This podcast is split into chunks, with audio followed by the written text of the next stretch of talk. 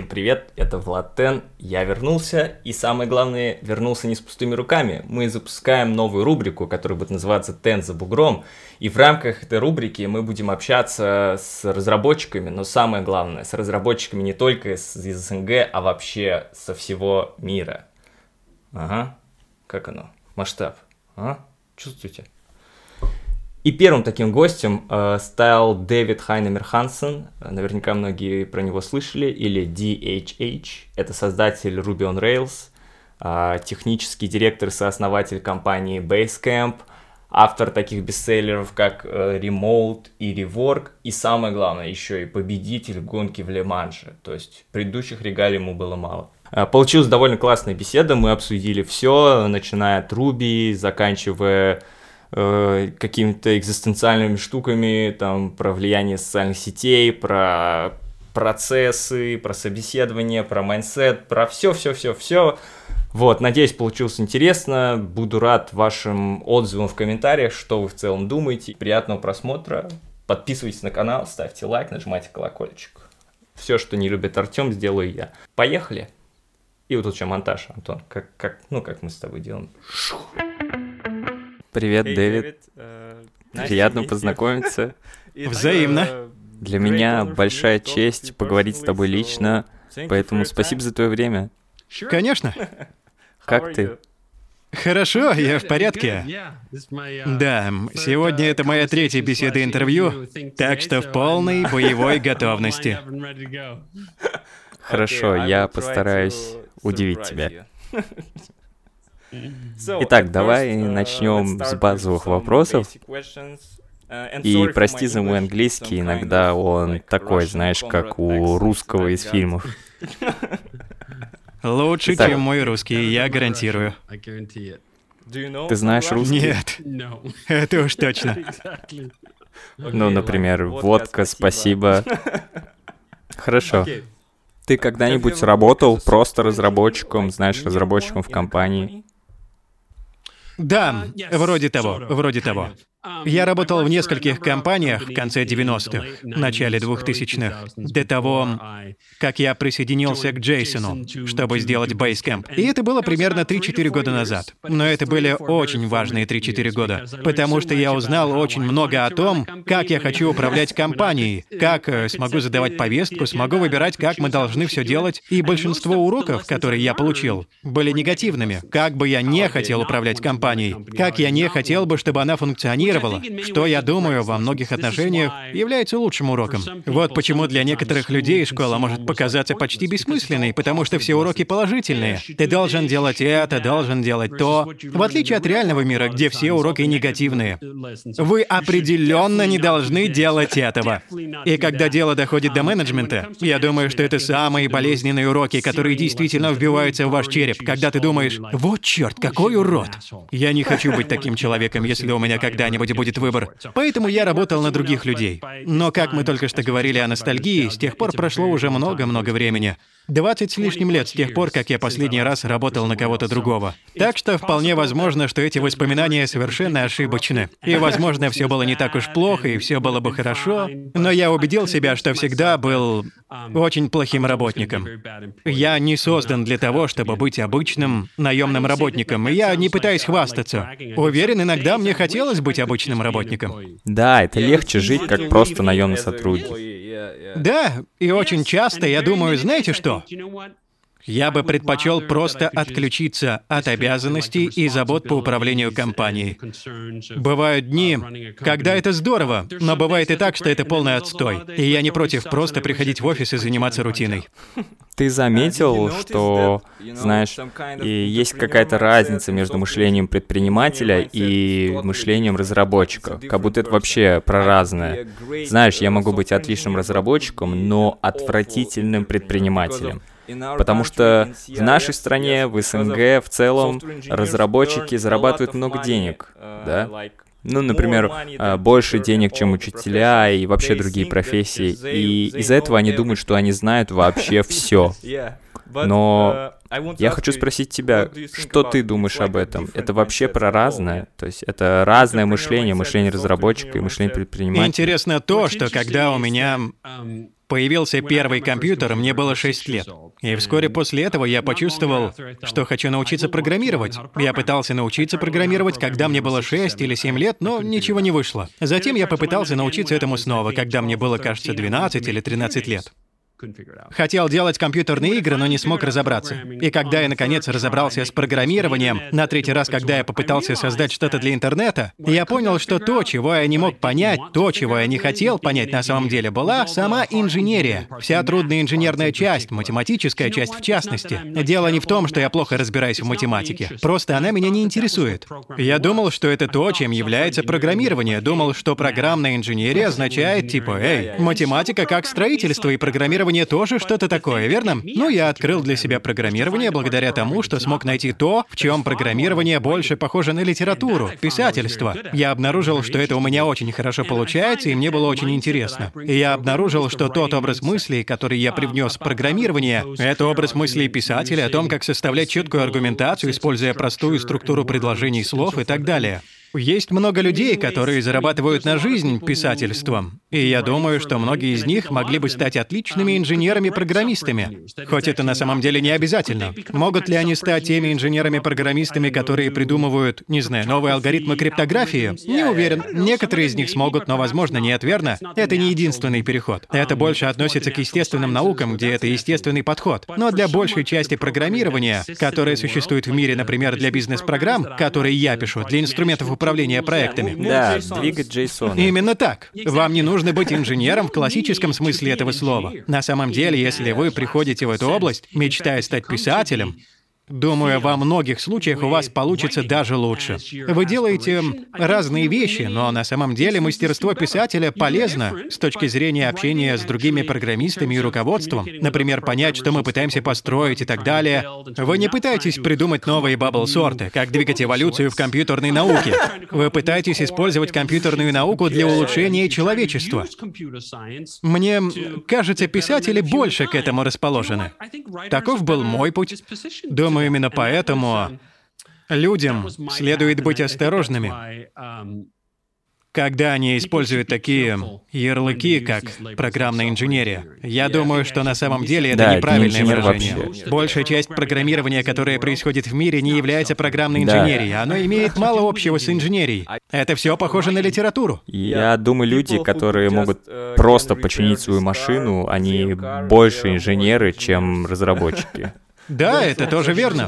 Возиться, экспериментировать и так далее. Не обязательно иметь какой-то научный или академический взгляд или Вышка, бэкграунд. Да.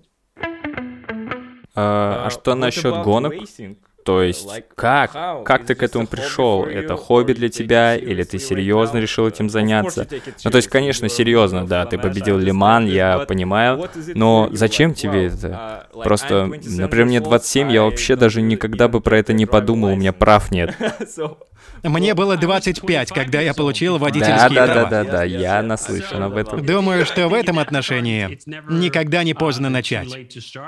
Хотя я скажу, что вождение гоночного автомобиля это для тех, для кого это хобби. Это просто способ сжигания денег.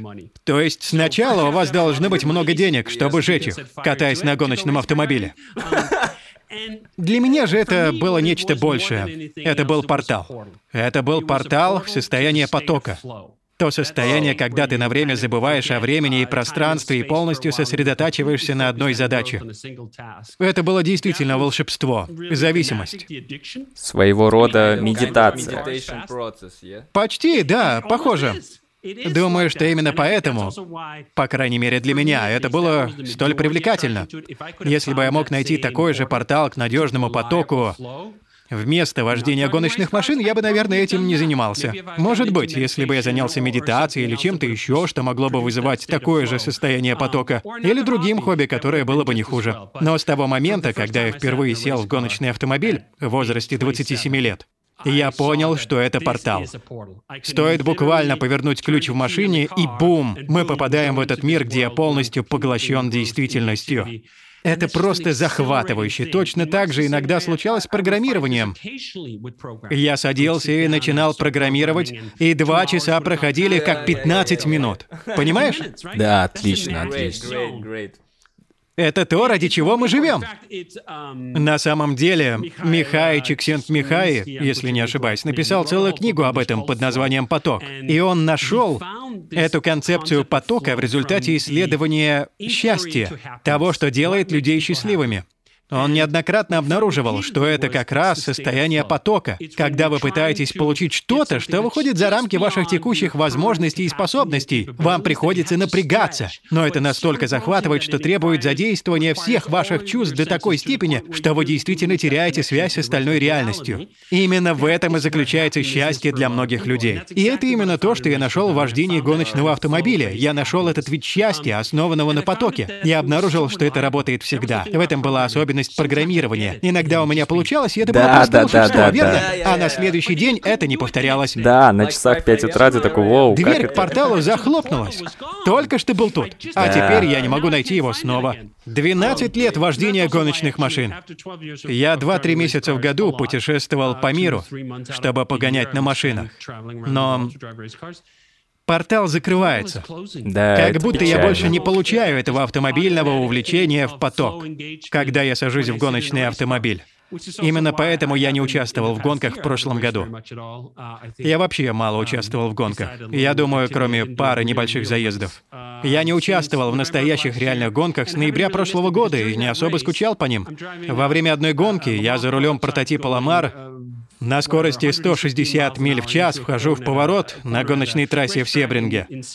В один из самых сложных и самых захватывающих поворотов во всем автоспорте. И пока я прохожу поворот, я думаю, о, интересно, что нам нужно сделать завтра на работе? Думаю, что мне нужно сделать, и тут я такой, подожди-ка, Да, что где происходит? это состояние потока? Точно, меня выкинуло из портала. И теперь я снова там, где мое сознание заполнено прочими мыслями. Ладно, теперь пора сделать перерыв. Потому что именно так. Потому что гонять на гоночной машине и дорого, да и вообще, если я не попадаю в поток, то зачем тратиться? Нашел что-то новое? Нет. Ну, вроде как. В том смысле, что я заново открыл, или не знаю, удвоил свой интерес к программированию. Особенно за последний месяц или около того. Я нашел несколько действительно интересных проблем, которые хочу решить, углубившись в программирование. Я нашел свой портал в поток и действительно просто погружаюсь в него, и это здорово. Что было здорово в гонках, так это то, что почти 10 лет все получалось само собой. Да, это невероятно. Я мог сесть в машину, завести ее, и бум, я в портале. Я еще не находил такой уверенно работающей вещи. Очень часто я садился перед клавиатурой, как будто собираюсь заняться программированием, а потом портал просто не открывался, как будто я стучу в дверь, откройте этот чертов портал, а он не открывается. И я такой, А, а что ты думаешь о преодолении? Знаешь, ну типа, иногда ты должен прям преодолевать, прям выходить за свои рамки. Типа, это тяжелая работа, мне нужно иметь терпение, мне нужно идти дальше. Что ты думаешь об этом? Я думаю, что отчасти борьба — это суть человечества. В некоторой степени это подход «жить значит страдать». Да, это как камень, который катится на нас. Да, да. И отчасти дело в том, что мы должны принять эту суфийскую задачу. Но если это все время... Нет, я в да, это не к верю. черту такую жизнь, да. Именно так. Я в это не верю. Нельзя все время бороться. Немного борьбы, я думаю, не помешает. Иногда это позволяет развиваться. Сложности. Вот почему обучение иногда так тяжело дается, потому что ваш мозг буквально меняется из-за борьбы. А если не приходится бороться, мозг не меняется. Поэтому я думаю, что часть человеческого опыта и расцвета должна происходить из борьбы с окружающими условиями. Просто не все время. И вы также должны быть осторожны, чтобы слишком сильно это не полюбить.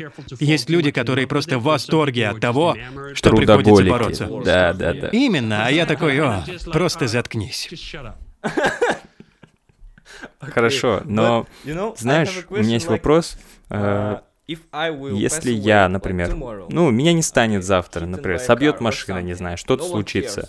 Ну, никому не будет делать, только моей маме и родственникам. Но вот твоя жизнь, да, твоя жизнь очень важна, потому что, ну, у тебя есть компания, у тебя есть ответственность, сотрудники, все это. То есть, почему ты берешь такой риск на себя? Тебе не страшно? Нет, потому что как только я умру, я умру, стану прахом. Какое мне дело до того, что обязательно произойдет? То есть у меня есть некоторые прямые непосредственные обязанности, но они такие же, как и у миллиардов людей по всему миру. Я несу ответственность за свою семью и забочусь о том, чтобы она была хорошо устроена. Если у меня ответственность за то, что далеко за пределами этого, да нет. Я думаю, что одна из реальных опасностей успеха в жизни заключается в том, что вы начинаете увлекаться идеей наследия, что очень важно, чтобы ваше имя осталось во времени. Знаете, 99,99% людей, которые когда-либо жили на этой земле, их никто Всем не помнит. плевать, да. И это хорошо. Никому не дело, и это хорошо. Наш мозг был бы заполнен именами людей, которые жили давным-давно. Больше нечем было бы его заполнить. Нет, я думаю, это хорошо должно вернуться в прах и прахом есть. И все. Нам досталось достаточно времени на этой планете. Мы, надеюсь, стараемся хорошо его провести, и этого достаточно. Если все закончится завтра, значит завтра. Так, ладно, это условно. Я не прыгаю со скалы, пытаясь представить себя Суперменом, как это делают некоторые люди в этих вингсьютах, где смертность Да, да, да. составляет один к десяти. Я говорю, да. Знаете, это слишком большой риск. А еще, наверное, я бы не водил гоночные машины, если бы это было в 62 году. Уровень смертности в Формуле 1 был таким, что треть грида на следующий год не выходила. В наши дни вождение гоночного автомобиля — это терпимый риск. То же самое с борьбой. Я считаю, что в жизни должен быть определенный риск. Если вы проживаете свою жизнь полностью в коконе, комфорта и безопасности, вы не прожили ее до конца. Спасибо. Спасибо. Ну что, завтра пойду сдавать на права, учиться на права. А потом придется заработать огромную кучу денег.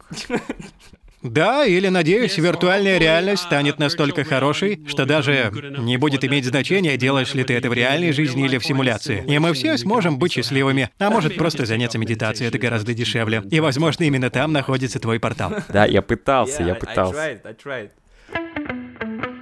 Итак, мы все читаем и смотрим о таких людях, как ты, и мы просто хотим быть такими же, знаешь, крутыми мужиками. И у меня вопрос, а кем ты хочешь стать?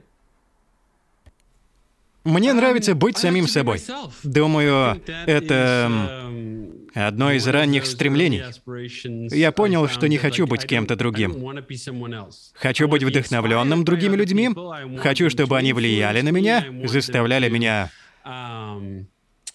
задавать вопросы о том, куда я двигаюсь, но я не хочу быть никем другим, только самим собой. Думаю, это фундаментальный вывод, к которому, надеюсь, мы все в конце концов придем. Быть самим собой, по-своему уникальным, это единственный выбор, что у нас есть. Как только мы решаем, что можем быть кем-то другим или вести себя как кто-то другой, это очень быстро становится фальшивым, усиливает отчуждение, и в конечном итоге вы не уверены в том, кто вы на самом деле. Играйте роль. Думаю, сегодня очень много возможностей, когда люди вынуждены делать такой выбор, особенно в социальных Да, да. сетях. Они начинают вести себя как человек, на которого, как они думают, будет реагировать общественность. И если особенно не повезет, то именно это и происходит. Игра, которую они разыгрывают, становится популярной, получает много лайков, много ретвитов, и внезапно они уже и сами не знают, они ли это на самом деле, или тот, кем они притворяются. Не думаю, что это здоровая ситуация. В любом случае, не знаю. Да, да. Может быть, это их экзистенциальный путь. Думаю, опять же, это прекрасно, конечно, вдохновляться людьми. За свою карьеру я вдохновлялся очень многими, особенно теми, о ком я читал, будь то современники или исторические личности, вплоть до древних стоиков. Читаешь о ком-то и думаешь, «Эй, у них есть что-то хорошее. Давайте я попробую что-то из этого позаимствовать». Думаю, Это очень ценная черта.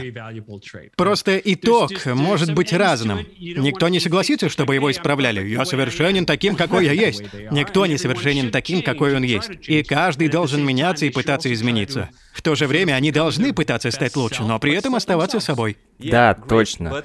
Но я думаю, что в наше время с этими социальными сетями, да, как ты сказал, и всем прочим, у многих людей большие проблемы с самоидентификацией. Ну, например, я могу быть самим собой, да, но, но кто я такой?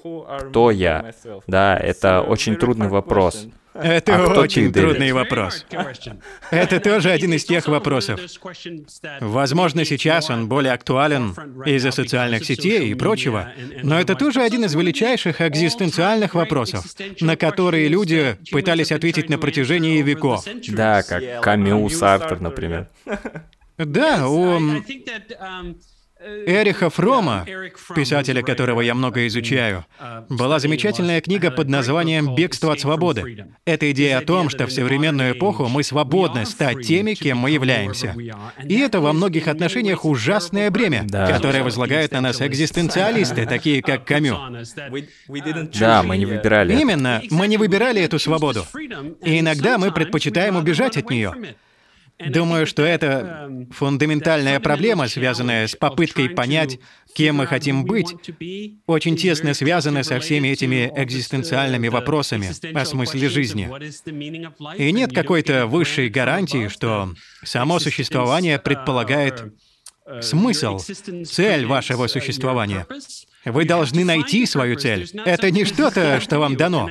И я думаю, что в наши дни это сложнее всего. Так много мест, куда можно заглянуть и подумать, «О, этот аккаунт в Инстаграме выглядит счастливым и блестящим». Да, и люди да, едут да, в крутые отпуска и живут жизнью, которую я хочу.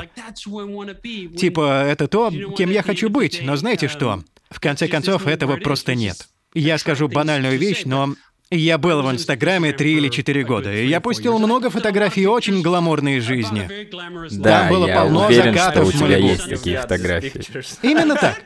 В конце концов, я подумал, что, знаете что, это дает искаженное представление о том, что это и есть цель, что именно в этом кроется счастье.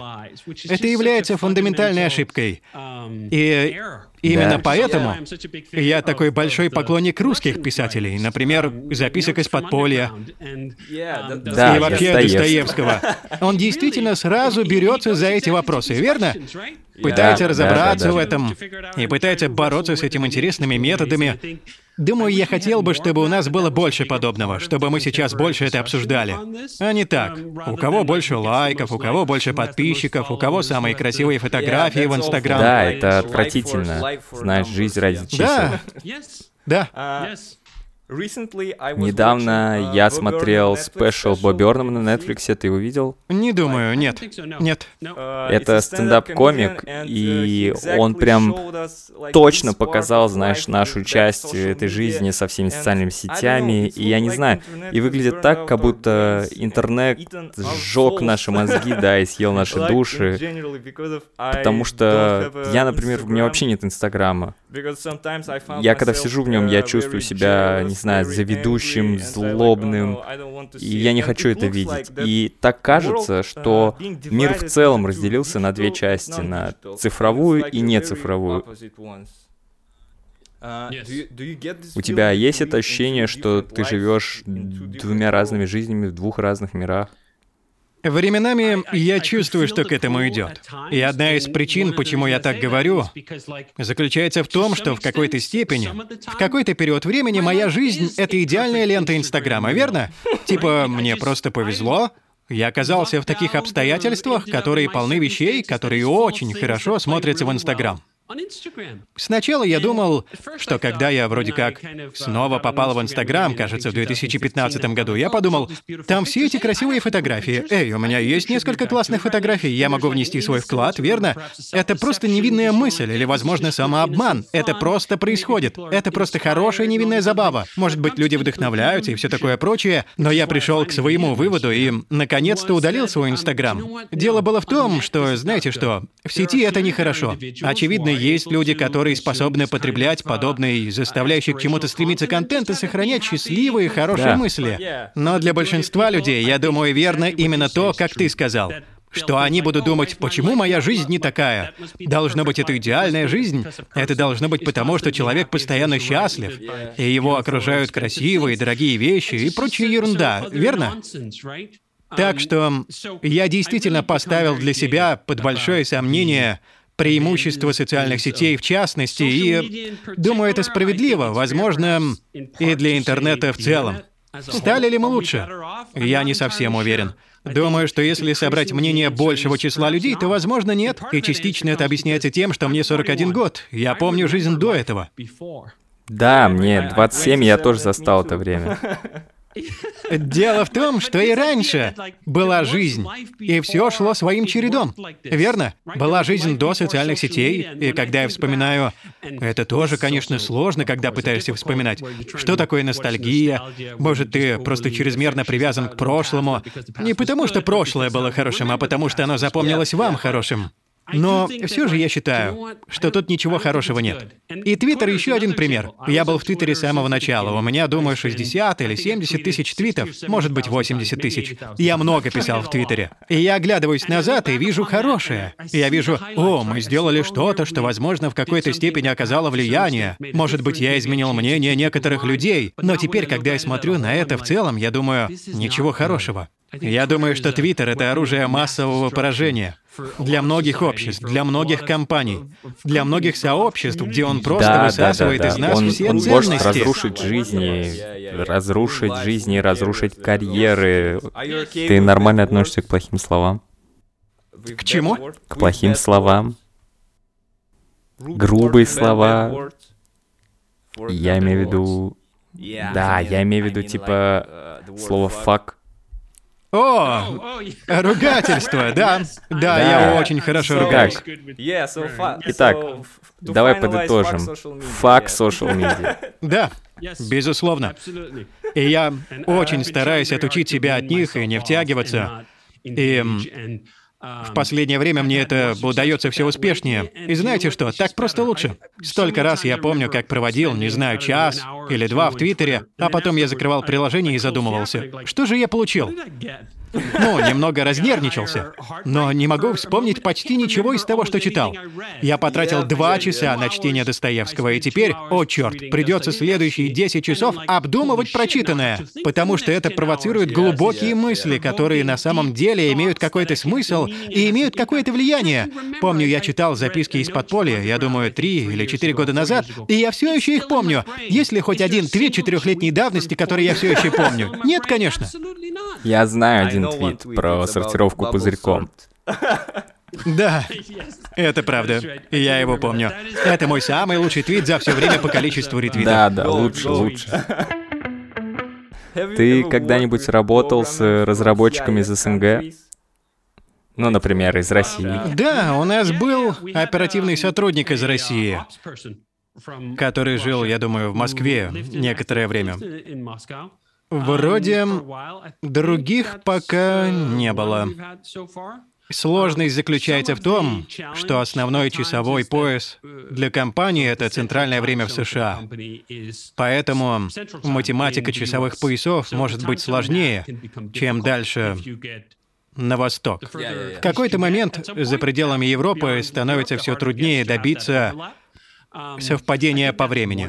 Думаю, это одна из главных причин, но мы, конечно, справились с этим вместе с Антоном. Может быть, я даже не помню, но думаю, что он часто менял график работы. Мы также пробовали это с другими людьми, например, из Австралии, где людям приходилось работать чуть ли не посреди ночи, чтобы с нами совпадать.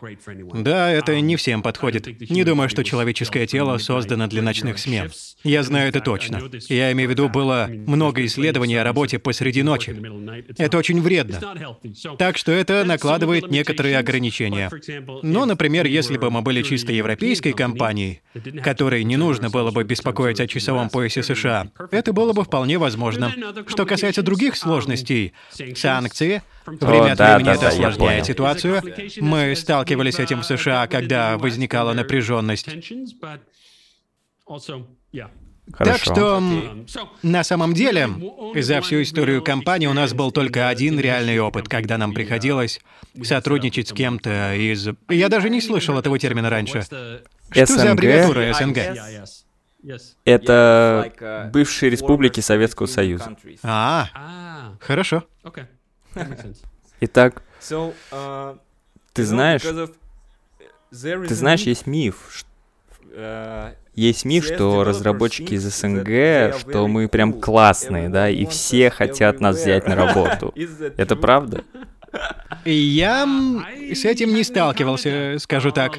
Миф, который я слышал, и я не знаю, миф ли это, может быть, это реальность, что во многих странах СНГ очень сильная академическая математическая подготовка. Так что если вы занимаетесь реальной работой в области компьютерных наук, то там очень глубокий резерв талантов. Не писательская работа, да. Точно, именно. Хотя, опять же, исторически русская литература очень сильна. Возможно, сильнее литературы любой другой страны мира мира. Так что там тоже должны быть хорошие источники. Хорошие писатели. Именно. Да. Хорошие писатели. Я думаю, что отчасти это просто из-за того, что я недостаточно общался. Но я работаю с десятками, да, десятками программистов, open-сорсеров по всему миру. Но я не всегда знаю, где находится половина из них. Так что, возможно, я уже много работал с программистами из СНГ. Просто не обратил внимания. Думаю, во многих отношениях это замечательно насчет интернета. Раньше шутили, что в интернете никто не знает ни Котлеты, верно? Вы сидите по другую сторону клавиатуры, и вы можете быть кем угодно. И я думаю, что в каком-то смысле это так. Одна из хороших вещей в интернете — это то, что он создает такой доступ, где мы можем сотрудничать и работать с людьми, и вдохновляться ими, которые находятся в любой точке мира, независимо да, от их мы можем говорить друг с другом прямо сейчас. Да, мы можем разговаривать друг с другом, в мире открытого кода, в частности, мы сотрудничаем друг с другом. Мы можем создавать вещи для улучшения человечества вместе. Там были замечательные, устремленные к реальной цели, которые, как мне кажется, должны быть нам дороги. Я имею в виду, когда я разочаровываюсь в интернете, я обычно напоминаю себе именно об этом. О да, если бы у нас не было интернета, я, сидя здесь, в Копенгагене, никогда бы не встретил всех этих людей, никогда бы не работал со всеми этими людьми. Я бы работал с кучкой людей в Копенгагене, и, возможно, это было бы прекрасно. Но очевидно, что интереснее работать с людьми из самых разных стран и слоев общества по всему миру. У нас сложилось такое мнение uh, э, у людей из СНГ, потому что, знаешь, в наших странах э, очень низкие зарплаты. И поэтому очень много компаний работают на аутсорс, кто продает разработчиков. Знаешь, нанимают локальных разработчиков, а потом продают их в западные компании за большие деньги. И часто бывают такие случаи, что такие компании нанимают э, ну, джунов или стажеров, и продает их как сеньор разработчиков или как медлов. И те получают свою работу. То есть они ходят на митинги, закрывают задачи в джире и все такое. Итак, это очень странно, и я не понимаю это. Думаю, что дело в том, что большинство людей не знают, что они покупают. Они не имеют представления о качестве того, что было произведено, поэтому они не могут отличить джуниора от синьора может быть, э, собеседование вообще сломаны в принципе.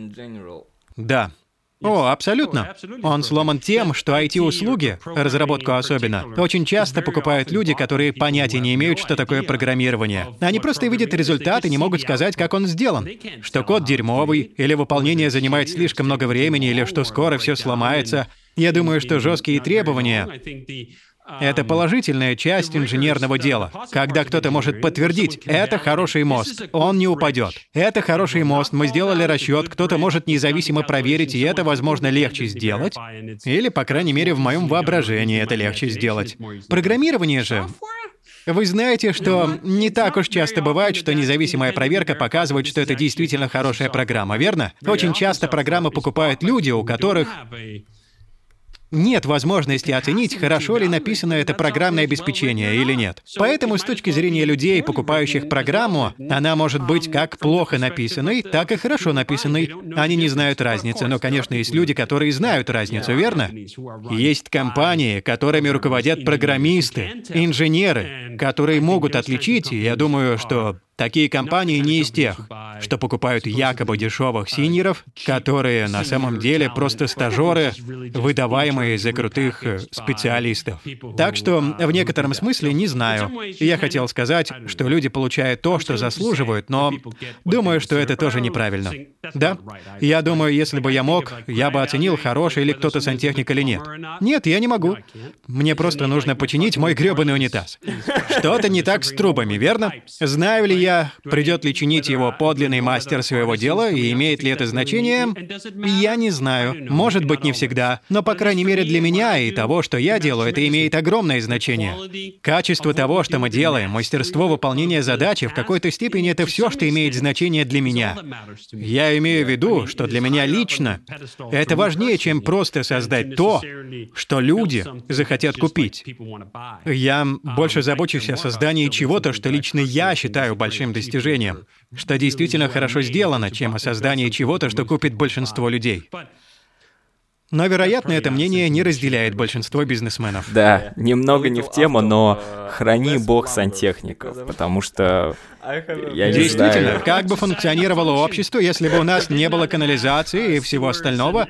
Это буквально краеугольный камень общества. Да, они, они, они, они просто золотые люди, я их люблю, потому что каждый раз, когда вижу что-то ломается, то меня это просто пугает, я не знаю, что Реально? я буду делать. У меня так со многими потребностями. Например, какие-то проблемы с электричеством? Типа, я полезу в розетку, где 240 вольт? Нет уж, пришлите мне профессионала. Да, то есть поковыряться в щитке, не-не, я могу умереть. Но если водить машину на просто какой-то невероятной скорости, то окей, окей. Ты когда-нибудь слышал про 1С, про язык программирования 1С? Нет. Это язык программирования наш российский. Например, э, в обычных языках программирования ты пишешь э, все условия на английском. Ну, например, if, else, for. Но в 1С ты пишешь на русском, как Достоевский. Если, пока, делай. Превосходно. И как ты думаешь, он обречен? Ну, то есть, прос- обречен с самого начала, потому что никто не хочет на нем работать. Что ты вообще думаешь про локальные языки на локальных языках? И не кажется ли тебе, что языки и в целом индустрия диктуются вообще огромными корпорациями? Ну, то есть, например, если Google говорит, что Go крутой, все такие, о, мы пишем на Go. Например, я Golang разработчик, потому что потому что из-за некоторых карьерных возможностей в моем прошлом. Да. Я вообще был питон-разработчик. Я учил эликсир, было все классно, но потом мне сказали, хочешь деньги, пиши на Go. Да. Иногда нужно просто признать, что мир таков, каков он есть. И ты не можешь заставить его крутиться в ту сторону, которая подходит тебе. Я очень уважаю это. И в теории мне тоже очень нравится идея локальной среды и локальных вещей. Я думаю, что тот факт, что Рубио провел в Японии фактически 7 лет в безопасности, не был известен за пределами Японии, оказал влияние на развитие языка, от чего мы все в выигрыше. Существует монокультура, которая иногда возможна, а иногда навязывается, когда все глобализируется. Что мы все видим одни и те же вещи и используем одни и те же вещи. И из-за этого мы думаем одинаково, что, на мой взгляд, совсем нездорово. И не только здорово или нездорово, это просто неинтересно. Я помню, как в 80-х годах я путешествовал по Европе, и в странах были разные деньги, разные продукты, разное все.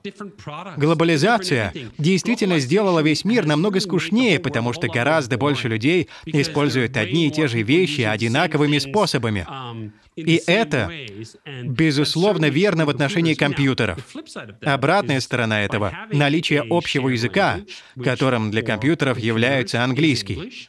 Это позволяет сотрудничать через границы, open source коды во многих отношениях, я думаю, возможны и процветают, потому что они используют общий язык — английский. Мы не смогли бы добиться этого, если бы у меня был датский язык программирования, а у тебя русский. И у всех нас были бы индивидуальные языки программирования. Так что да. Я бы хотел, чтобы этого было больше, потому что в этом есть что-то интересное. Думаю, что это не только интересно, но и это побег от монокультуры. Вы получаете новые идеи, которые не возникли бы в противном случае, но это компенсируется невозможностью сотрудничества, которое мы можем иметь благодаря одному общему глобальному языку программирования. Да, это нужно будет сначала пропускать через переводчик, а потом уже писать код. Да. Что-то явно Итак, будет потеряно при переводе. Да. Итак, у нас есть очень много крупных локальных корпораций в СНГ, и я хотел спросить, ты слышал вообще о них? Давай попробуем. Тинькофф Банк? Нет. Авито? Нет. Яндекс? Да. О, Забавно, но причина, по которой я услышал о Яндексе или вспомнил о нем, заключается в том, что в обсуждении антимонопольного законодательства обсуждалось, что Яндекс в России предустанавливается, я думаю, на андроиде. Вы должны выбрать, когда устанавливаете новый Android, какую поисковую систему вы хотите использовать, и Яндекс является вариантом выбора в России, это опция. И я думаю, что это вдохновило некоторые антимонопольные усилия в остальном мире. Очень важно, чтобы у нас был выбор. И не только это, но и то, что это сработало. Важно то, что как только это вмешательство произошло, многие россияне да, выбрали Яндекс. Яндекс. это обогнал Google на локальном Именно, рынке. именно. И это та надежда, которая нам нужна, что потребители, имея возможность выбора, действительно выберут что-то вроде Яндекса вместо Google. Что это как раз та история успеха, на которую опирается антимонопольное право. Поэтому я надеюсь, что это одно из тех вмешательств, на которые смотрят другие страны мира и говорят, «Эй, Помните в России, когда они заставили Google, или да, точно, они заставили Android предлагать Яндекс наряду с Google. И это сработало. И Яндекс остановил свое падение, и теперь это сильная, здоровая местная компания. И так далее, и так далее. Да, мы должны это сделать. Да, не совсем здоровый из-за некоторых вмешательств государства. Да, есть и другие сложности. Всякий раз, когда я упоминал что-то еще, что, как мне кажется, ФАС или что-то в этом роде, российские антимонопольные органы говорили что-то о... Господи, я пытаюсь вспомнить... Что они имели в виду? О, о магазинах приложений. О том, что магазины приложений не должны иметь право требовать, чтобы вы использовали их способ оплаты. Я написал об этом в Твиттере и тут же получил около пяти ответов. «Эй, дурачок, нет, все хорошо». Но типа вы знаете, в России все контролируется государством, это очень плохо. А они типа это хорошо. Это может быть и то, и другое одновременно. Плохо, что некоторые из этих институтов контролируются определенным образом, и в то же время цели, которые они преследуют, могут быть хорошими, верно? Не всегда мы можем согласиться согласиться с самыми благородными мотивами, по которым люди это делают. И все равно собраться вместе и сказать, например, знаете что, антимонопольный контроль — это все равно хорошо, независимо от того, делают это люди из плохих побуждений или нет. А что ты думаешь про вот эти собеседования у доски? Ну, ты понял, переверни двоичное дерево маркером и все вот это. Но вот эти собеседования, круги ада Данте. Да, хуже не бывает. Это тоже не работает. Доказано на практике. Я думаю, что это была компания Google, которая провела долгосрочное исследование на тему, работает ли это. Люди, которые действительно хороши в лайфкодинге. Они лучше тех, кто не умеет писать код в ситуации собеседования? Ответ нет. Раньше я думал, что они просто глупые. Я думаю, что это своего рода ограничение, отбор определенного типа людей, преуспевающих в таких ситуациях. И что, как и в случае с исследованием, нет никакой корреляции с тем, будет ли этот человек хорошим программистом, programmer who который делает отличную работу в срок и так далее. И еще я сам это ненавидел. Однажды я проходил собеседование с лайфкодингом. Кажется, это было что-то о программировании или CSS или что-то еще. И я просто помню, что чувствовал. Это так глупо, типа я же никогда в реальности не буду так программировать. Это искусственная ситуация, это просто оскорбительно. Так что мы никогда не делали ничего подобного. Но это не значит, что вы не должны использовать рабочий продукт для оценки того, подходит ли кто-то на роль или нет. Я очень верю в это. Просто вы должны использовать реалистичные условия. Вы должны заставить их работать над чем-то, что более или менее точно соответствует тому, над чем они будут работать, когда их возьмут на работу. Да, задебажить что-то. Именно, мы используем задачи по программированию на последних этапах собеседования, и они очень серьезные. Например, вам придется потратить от 4 до 6 часов на подготовку задания.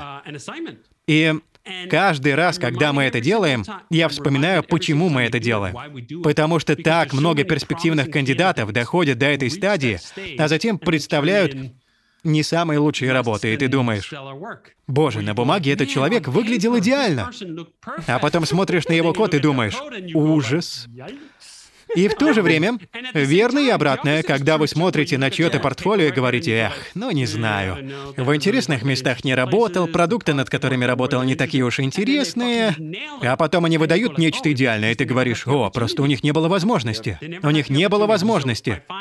Поэтому я считаю, что проведение надлежащего экзамена по коду — это великий уравнитель в плане того, что это позволяет показать, на что ты способен. И я обнаружил, что, по крайней мере, с точки зрения основных навыков, у нас, по сути, стопроцентное попадание в цель. Когда мы проводим кого-то через 4-6 часовой тест, и они потом приходят, они хорошие программисты. У меня никогда не было такого, чтобы кто-то сдавал серьезный тест по программированию, а потом приходил и не знал, что, черт возьми, он делает.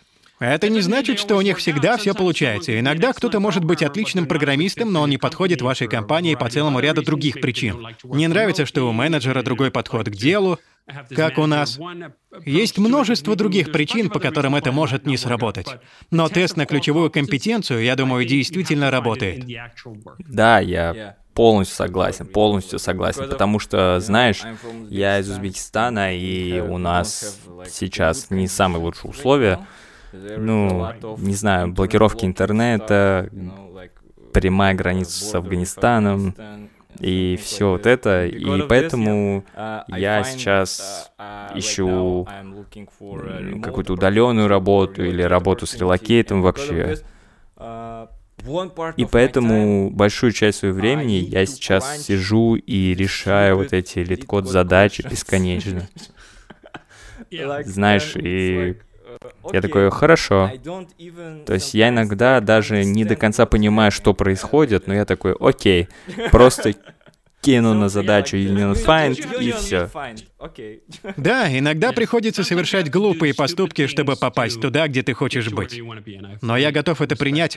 И я имею в виду, что людям постоянно приходится иметь дело с этим дерьмом во всех других профессиях. Они имеют дело с унижением при приеме на работу, с тупостью менеджеров и так далее. Поэтому было бы странно, если бы программирование было уникальной утопией, где ничего этого нет. Но я думаю, что в программировании интересно то, что есть другие пути, и они не обязательно открыты для всех людей всегда. Но open source, к которому я возвращаюсь, это один из тех интересных путей, где кто-то может построить, по сути, личную репутацию, которая будет настолько сильна, что преодолеет границы.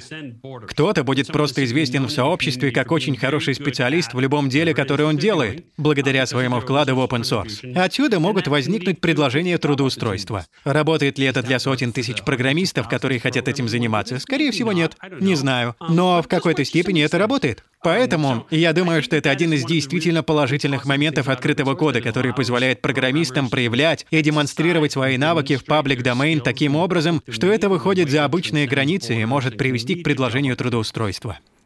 Ну, по крайней мере, сейчас я знаю хотя бы одного человека, который сделал себе имя в open source. Слышал когда-нибудь про Ruby on Rails? Самое забавное в этом то, что, конечно, я полностью упустил эту возможность, потому что я создал Ruby on Rails уже после того, как получил работу, на которой работаю до сих пор. Так что я даже ничего из этого не получил. Но я не собираюсь жаловаться на то, как все обернулось. Да. Итак, э, к Ruby. Например, в СНГ знаешь, э, очень много локальных комьюнити, такие как Хабр, это как Hacker News или, например, Telegram-группы. Ты знаешь Telegram? Да. О, класс. И часто ходит мнение, что Руби умер. Что ты думаешь об этом? Ну, то есть Руби, что Руби это легаси, или Руби устарел, и все это. Что ты думаешь Я прекрасно понимаю, как можно прийти к такому выводу, если вы работаете в одном из тех мест, где покупают стажеров и продают их как синьоров. Потому что люди, которые покупают такие услуги, это те люди, которые будут думать, например, что сейчас самое популярное? JavaScript? Или или что там самое скучное? Да, Golang, или Java, или что-то еще, верно? Так что я прекрасно вижу, как ваши возможности формируют ваше мировоззрение, верно? В отличие, например, от США или даже Европы, я видел исследования, показывающие, что программисты Ruby on Rails — самые высокооплачиваемые программисты из большинства сред программирования. И отчасти это объясняется а. тем, что на него по-прежнему существует большой спрос, и б. тем, что существует множество очень крупных компаний, которые платят зарплату на уровне Кремниевой долины. Будь то Shopify, Square, Stripe или многие другие компании, использующие Ruby on Rails. Но вопрос — Какое это имеет значение? Что это вообще значит? Кобл все еще существует. Кобл мертв? Я не знаю. Для некоторых людей как путь возможно, но мне тоже плевать. Например, Ruby on Rails продолжает быть самой удовлетворяющей, вознаграждающей средой программирования, в которой я когда-либо работал. И я продолжаю тестировать другие. Это не потому, что я просто заперся в пещере, не выходил оттуда и просто программировал на Ruby в темноте в течение 20 лет. Я продолжал. Например, я написал кучу кода на Go, просто чтобы научиться использовать Go, типа «Эй, здесь много интересного». Что может сделать Go? И я посмотрел на это и сказал, знаете что, это очень здорово, и я думаю, что это лучше, чем C, но я не писал на C, кто эти гребаные люди, которые сравнивают Ruby с Go и думают типа «О, это равноценные среды, между которыми я бы выбрал». Да, это совершенно Это же совсем не так. Итак, Ruby on Rails в некотором смысле интересен тем, что часто существует обратная зависимость между успехом, который вы имеете, и шумихой, которую вы вызываете. Пик популярности Ruby on Rails пришелся, пожалуй, на 2007-2008 годы, когда не было буквально ни одной крупной компании, использующей Ruby on Rails. Ни одной. Верно? Крупные компании использовали PHP, Java. Сегодня эти мегакомпании, такие как Shopify и другие, использующие Ruby on on Rails нанимает тысячи программистов Ruby on Rails каждый год, верно? Буквально никогда не было столько высокооплачиваемых вакансий в Ruby on Rails. Но поскольку у него нет той раскрученности, которая была, когда он вышел, шумихи, люди думают, что он мертв. И ты такой, господи, мать твою, вы серьезно? Это не мое мнение, если что, не нет, мое. Нет, я знаю, что это не так. Я не стреляю в гонца. Это очень распространенное мнение. И оно направлено на всевозможные сообщества программистов. Люди говорили то же самое о Java, верно? И как бы я не хотел, чтобы Java в какой-то степени умерла, потому что я не думаю, что это очень приятная среда для разработки, очевидно, что это не так. Она дает очень многое. В том-то и дело, что как только среды программирования достигают определенного уровня, они уже больше не умирают. Мало того, они продолжают существовать. Многие из них процветают в своей, я хотел сказать, нише. Но Ruby on Rails — это не ниша. Ruby on Rails — одна из основных экосистем веб-разработки в мире. И до сих пор остается таковой, несмотря на удивительное восхождение JavaScript за эти годы. Так что да, я думаю, что это понятный вывод из чего-то контекста и окружения, но это очень узкий и, смею сказать, даже невежественный вывод.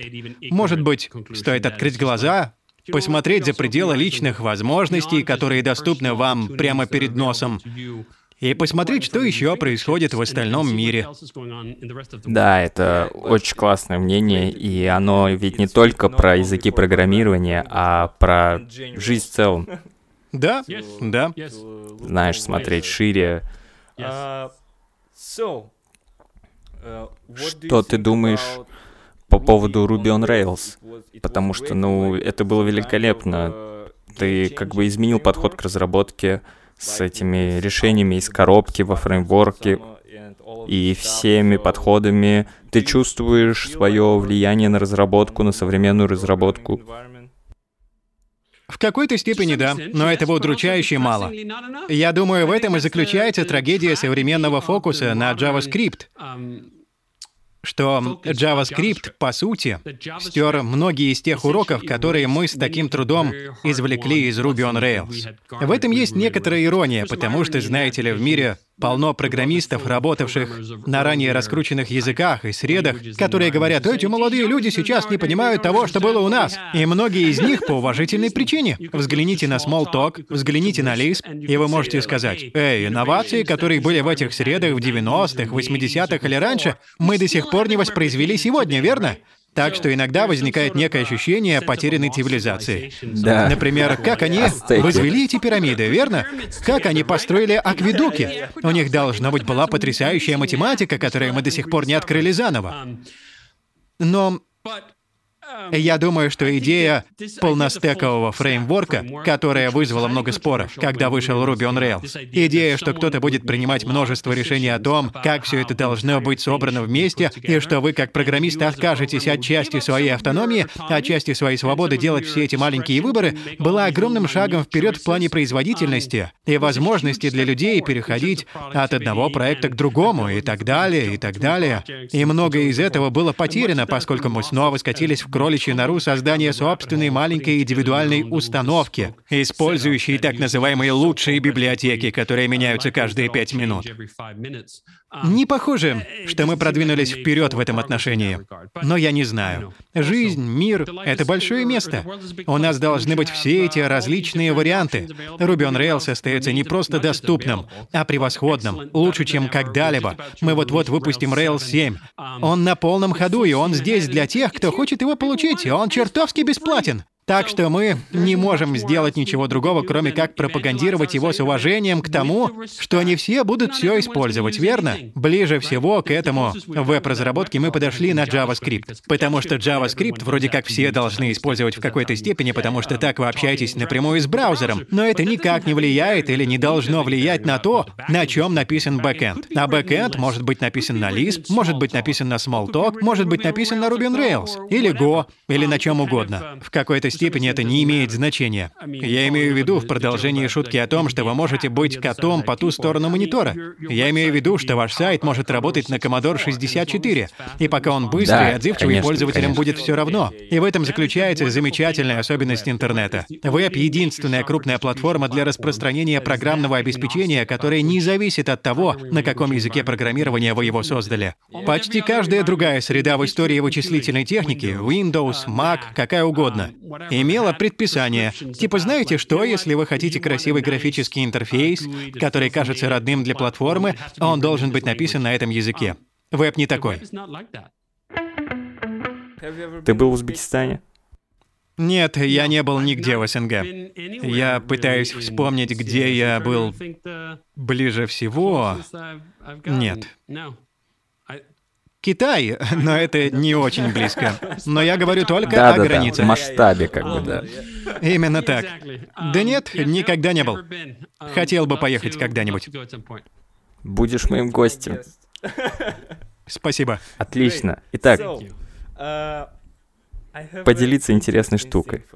В Узбекистане у нас есть такая штука, как э, таныш-белиш на узбекском языке. Знаешь, это что-то типа...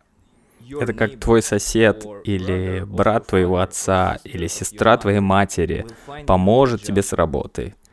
Потому что вы как-то связаны друг с другом. Знаешь, это типа такой сильный нетворкинг. Что ты думаешь об этом?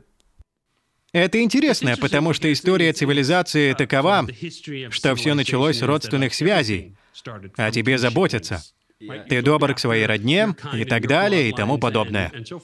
И в какой-то степени идеалы, пытаюсь понять, как это сформулировать. Как процесс цивилизации заключается в том, что это уходит. А ведь у них есть положительные моменты. Очевидно, что ваша семья заботится о вас и пытается вам помочь. Но часто в этом есть и не очень положительные моменты, например, кумовство. И вы просто устраиваете своего племянника на работу не потому, что он хорош в этой работе, а потому, что он ваша кровь и так далее. И, возможно, это не самые положительные стороны. Но я думаю, что западное общество кое-что потеряли, когда мы перешли от родственных групп, диктующих все, к государству, диктующих диктующему все. Где типа, знаете что, есть некоторые семейные связи и чувство принадлежности, что вы являетесь частью клана, явно или неявно, что есть какая-то кровь, которая течет с вами, которая, я думаю, дает чувство принадлежности и место в мире. Как мы говорили о бегстве от свободы. Когда вы чувствуете, что все связи разорваны, и вы просто индивидуум, который пытается сделать все сам, это очень тяжелое, как практическое, так и психологическое состояние, и многие люди не очень хорошо с этим справляются, верно? В западном мире очень много проблем с психическим здоровьем, самоубийствами и прочим. И я думаю, что некоторые из них можно было бы остановить или предотвратить, если бы были более крепкие семейные узы. Знаю ли я, как сделать так, чтобы это произошло? Нет, абсолютно нет. Я не знаю, как соединить эти вещи, чтобы у вас были положительные аспекты родственных связей, без развращающего кумовства и всех остальных племенных аспектов. А что ты думаешь по поводу подхода, знаешь, компания — это семья. Мы все не коллеги, мы семья. Я, я думаю, что отец. это абсолютно ужасно. Абсолютно ужасно. Потому что обычно все устроено таким образом, что речь идет об однонаправленном чувстве жертвенности. Компания говорит вам, это семья, поэтому вы будете жертвовать ради семьи. Будут ли они также жертвовать ради вас, когда вас сокращают? Нет, конечно. Преданность очень часто бывает однонаправленной. Вот почему я думаю, что даже если абстрактно и существуют какие-то позитивные представления об этом, в большинстве случаев я вижу, что это реализуется цинично цинично, что это способ получить больше от работников. И знаете что? Нет. И еще, знаете что? Разве у вас нет семьи? Верно? Почему компания должна занимать место семьи? Компания должна лучше поддерживать вашу семью и освобождать место для вашей семьи, а не требовать от вас все часы, что вы бодрствуете. Так что я небольшой поклонник этой концепции. Круто. Дэвид, спасибо за твое время. Спасибо, это была большая честь для меня. Это была отличная беседа. Извини за мой английский. Да, совершенно замечательно. Но... Вот в чем дело, верно? Мы можем общаться откуда угодно. И у нас просто есть да. общее чувство языка. И да, это замечательно. Это, это было одно удовольствие, правда. Если у вас есть открытые вакансии, я тебе отправлю свой CV.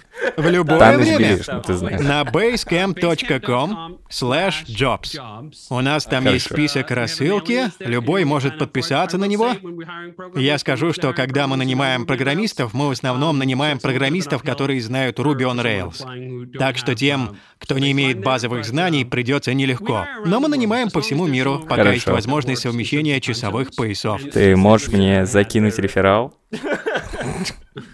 Но мне придется изучить твой код, на который ты потратил примерно 6 часов.